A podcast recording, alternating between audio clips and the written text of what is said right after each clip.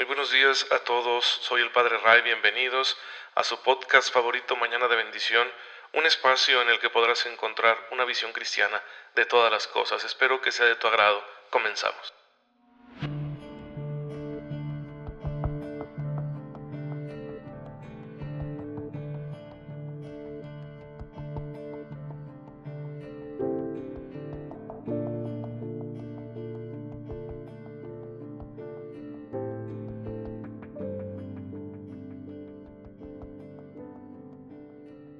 Muy feliz sábado queridos hermanos, el Señor los bendiga siempre con abundancia de paz, de amor y de misericordia y muy feliz año. Que el Señor les dé su gracia para que este año 2021 sea el mejor año que hayan tenido en toda su vida, sea un año de crecimiento en la fe, la esperanza y la caridad. El Señor les proteja de todo mal y les permita ser muy dichosos al lado de los seres que aman, siempre tengan trabajo para que lleven una vida digna y que esa vida digna la puedan ofrecer al Señor de manera que se vayan encaminando al cielo. Son mis deseos para todos ustedes para este 2021 junto con mi oración. Les aseguro que estarán presentes en mi oración durante todo este año que Dios nos va a conceder. Y bueno, pues estamos aquí en Mañana de Bendición, su podcast católico favorito. Soy su amigo el Padre Ray. Además de enviarles este saludo, decirles que la Iglesia siempre nos está invitando a la santidad y para sentirnos inspirados a ser santos nos presenta cada día la memoria litúrgica de algunos de ellos, de algunos de nuestros hermanos que ya están en la gloria de Dios. El día de hoy celebramos a San Basilio y San Gregorio, que fueron amigos, fueron jóvenes que buscaron la santidad de manera consciente y que por eso mismo se fueron a un monasterio para crecer en su espíritu, en su relación con el Señor.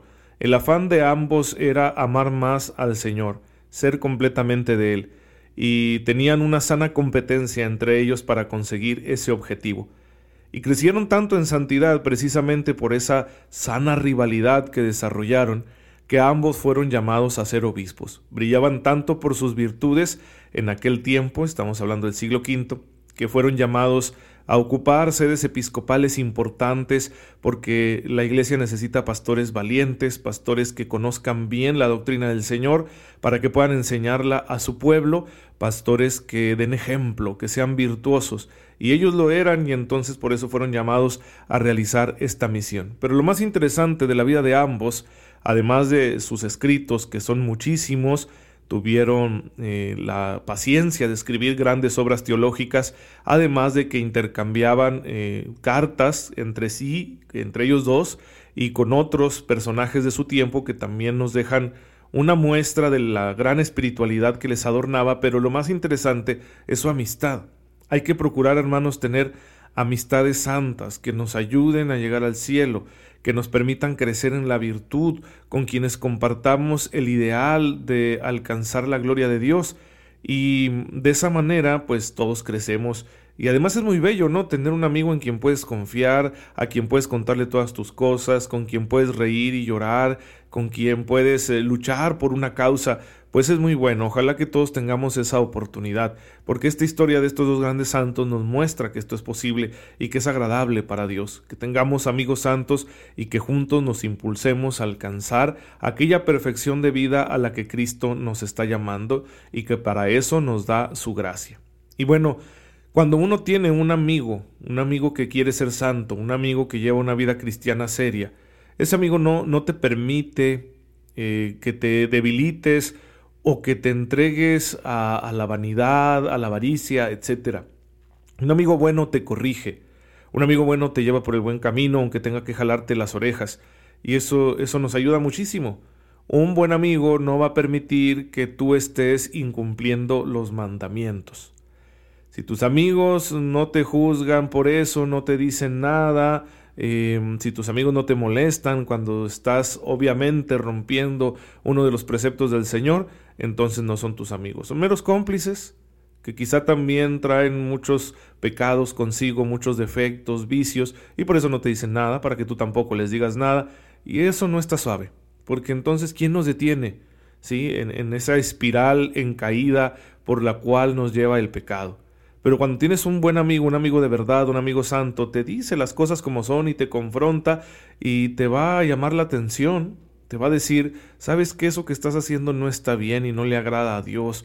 Y si tú dices ser creyente, pues ¿por qué lo estás haciendo? Y eso es bueno porque te ayuda a reflexionar y a detenerte y a rectificar el rumbo de tu vida. Entonces un buen amigo, un amigo santo, pues te ayuda a salvarte. Es una tabla de salvación en medio de este mar de aguas profundas que se llama mundo y en el que todos estamos eh, navegando, intentando alcanzar la salvación. Pues es un salvavidas que el Señor nos echa por ahí para que la corriente del mal no nos arrastre. Así que por eso es muy importante cultivar amistades santas, no meros cómplices, sino gente que de verdad nos quiera y que porque nos quiere nos desea el bien, nos desea que seamos virtuosos y no nos va a dejar quedarnos en el pecado. Y ojalá que tú y yo podamos ser esos amigos, esa clase de amigos que llevemos a otros a la salvación. Y bueno, entonces un buen amigo no va a dejar que tú estés incumpliendo alguno de los mandamientos de la ley del Señor y te va a enseñar cuáles son esos mandamientos. Y es lo que estamos haciendo aquí en Mañana de Bendición, siguiendo el catecismo en la Iglesia Católica, viendo cada mandamiento a profundidad. Estamos en el séptimo mandamiento que dice que no hay que robar. Y ya mencionamos algunas cosas relacionadas con este mandamiento, pero vamos a por más. Es muy importante que a la hora de que nosotros cumplimos este mandamiento, tengamos presente que respetar los bienes ajenos es respetar a las personas, respetar al otro, por eso respeto sus cosas. Entonces, cuando uno roba, no solo estás tomando algo que no es tuyo, una cosa material, sino que estás faltándole el respeto a su poseedor, a su legítimo poseedor a una persona que lo necesita por la razón que sea y no te es lícito simplemente tomarlo. Así que no es falta de respeto hacia las cosas, sino hacia las personas. Si yo le quito algo a alguien, ¿qué tal si lo necesitaba para satisfacer una necesidad o de su familia? Qué terrible, ¿no? Y solemos hacerlo de muchas maneras. Quizá no de una forma explícita, no como un robo así explícito, pero hay muchas formas de caer en esto y por eso vamos a profundizar en este mandamiento para ver que robamos de muchas maneras de las que a veces ni siquiera somos suficientemente conscientes. Pero bueno, en principio, el uso de los bienes que implica el respeto a las personas va a necesitar el ejercicio de ciertas virtudes, en primer lugar de la templanza. Porque, ¿qué es lo que nos lleva a robar? La ambición, el deseo desmedido de bienes materiales, de dinero, de riquezas.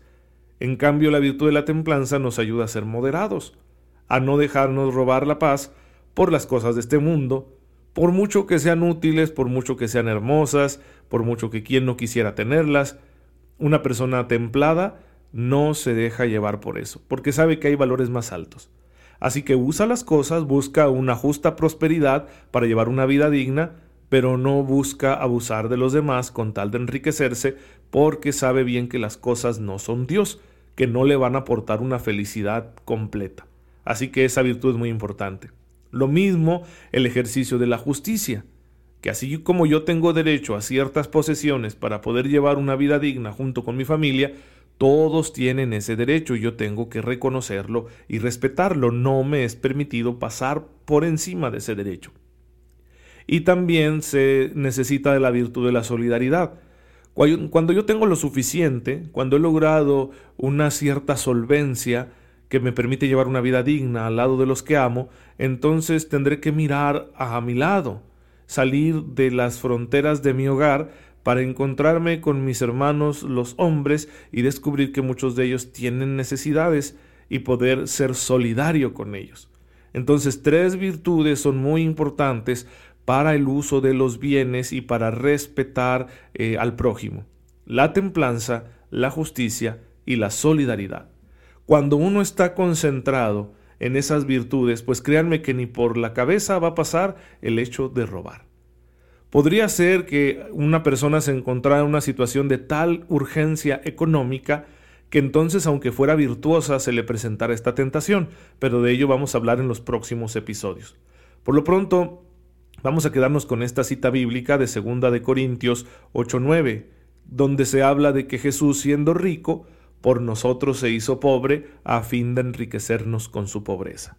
Entonces, un acto de gratitud con Cristo que ha tomado nuestra condición y ha tomado nuestra condición viviendo en pobreza. Un gesto de gratitud para con Él es no vivir anhelando los bienes materiales, no vivir ambicionando inútilmente y por lo tanto respetar lo que no es nuestro, lo que cada quien tiene porque lo necesita, porque le hace falta para su trabajo, para su vida digna, para alimentar y cuidar a su familia, para darle escuela a sus hijos, para el crecimiento, para cosas que son justas, son buenas y son necesarias en la sociedad humana. Si yo respeto eso, si yo respeto a la persona por amor a Dios, entonces me será fácil respetar sus bienes. Por eso el séptimo mandamiento va a prohibir el robo. El robo es la usurpación del bien ajeno en contra de su voluntad. ¿Sí? De una voluntad que es razonable, es decir, de alguien que tiene una posición y que puede demostrar que es suyo y que se sabe que, lo necesita. Si yo le quito eso, pues híjole, es, es un pecado, estoy robando. No hay robo si el consentimiento puede ser presumido o si la retención de un bien es contraria a la razón. Vamos a explicar estas dos como excepciones o matices del mandamiento. Supongamos que un esposo pues gana su dinero con el trabajo, usualmente son los varones los que desarrollan esta misión, aunque bendito sea Dios cada día más mujeres trabajan y reciben una remuneración, siempre trabajan, pero no siempre son remuneradas. En fin, vamos a tomar el esquema tradicional. Un hombre casado gana dinero honestamente y de repente la señora, que es la que administra para que en la casa no falte nada, pues se encuentra con una limitación. Y entonces le toma dinero al marido, ¿sí? No se lo ha dicho, por la razón que sea, por descuido, porque se le olvidó, porque le da pena, ¿sí? Porque a lo mejor el marido es gruñón y teme un desencuentro, pero ese dinero no lo va a usar en algo de vanidad, sino que lo va a usar para cosas que son necesarias, que las necesita tanto ella como los hijos y el mismo esposo. Entonces, ahí nosotros no tenemos un robo. ¿Por qué? Porque en justicia lo que un hombre casado gana con su trabajo honesto es para la familia. Ya no es para sí mismo, moralmente hablando. Sí, legalmente serán otras cosas, pero moralmente hablando ya no es para sí mismo. Y además, se puede presumir un consentimiento, es decir, que si se lo hubiera pedido, lo más seguro es que hubiera dicho que sí. Y bueno, eso hace que no estemos ante un robo eh, formalmente hablando. De la misma manera, cuando se retiene un bien de forma ilegítima, ¿sí? Es decir, si yo le di algo a alguien y prometió pagármelo o darme otra cosa a cambio, tal vez dentro de cierto plazo, y no lo hace, no cumple, entonces yo voy y se lo arrebato, no es un robo. Estoy recuperando lo que es mío, porque la retención de ese bien que hizo la otra persona lo está haciendo de una forma que no es razonable, porque está incumpliendo un acuerdo previo, un acuerdo que se hizo en libertad. Y ya estaría el último caso de excepción para este mandamiento, de un robo que formalmente no lo es, es cuando alguien se encuentra en extrema necesidad, ¿sí? Y alguien tiene hambre, está padeciéndola, no tiene trabajo por alguna razón y entonces toma algo para comer. ¿sí? El otro día vi yo por ahí en internet un video de una persona con discapacidad que se acerca a una frutería y sin más empieza a, a tomar frutas y se las va comiendo se ve que tiene mucho hambre, se ve que es una persona indigente y, es obvio que cuando tenemos pobreza más eh, discapacidad, tenemos una situación muy difícil que muchas veces hace que las personas no puedan trabajar y por lo tanto no tengan para sus propias necesidades. Y me conmovió porque el dueño de la frutería sale y lo confronta, pero luego se da cuenta de la situación y hasta él mismo le llena ahí con frutas una eh, bolsita para que se la lleve y se alimente. Bueno, era tan urgente que la persona tenía que comer, ¿sí? Y por lo tanto eso no lo podemos considerar un robo. Esto puede darse de muchas maneras y uno diría, pues es que es preferible mendigar. Sí, pero a veces hay muchos factores humanos que no te van a permitir realizarlo. No todos tenemos, ¿verdad?, el estómago como para humillarnos y decir, dame porque no tengo nada para comer. Sin embargo, de pronto tú y yo, cualquier persona, nos podemos ver en esa necesidad y ¿qué vamos a hacer? Pues tomar algo porque hay una necesidad urgente, una necesidad básica, una necesidad que es acorde a nuestra dignidad y si no la satisfacemos, pues estamos llevando una vida indigna y Dios no quiere que llevemos una vida indigna. Por eso les decía que es muy importante la virtud de la solidaridad, para que nadie se encuentre en esas condiciones. Pero fuera de esos tres matices o excepciones, el robo es un pecado grave contra la voluntad de Dios porque no implica solo tomar lo que no es nuestro, sino que de fondo es una falta de respeto a la dignidad de nuestros semejantes, a las necesidades que tienen que cubrir con aquellas posesiones que legítimamente tienen. Pues bueno, hermanos, esa es la enseñanza del día de hoy. No se pierdan los próximos episodios en los que iremos ahondando acerca de este mandamiento. Señor, te damos gracias porque nos permites trabajar para obtener bienes que nos ayudan a llevar una vida digna. Ayúdanos con tu gracia a poder respetar ese derecho en todas las personas y a promover la justicia y la solidaridad en nuestra sociedad. Por Jesucristo nuestro Señor. Amén. El Señor esté con ustedes. La bendición de Dios Todopoderoso, Padre, Hijo y Espíritu Santo, descienda sobre ustedes y los acompañe siempre. Un gusto hermanos estar en conexión con todos. Gracias por estar aquí presentes en Mañana de Bendición. Oren por mí, yo lo hago por ustedes y nos vemos hasta el lunes con el favor de Dios y que tengan el mejor de los años.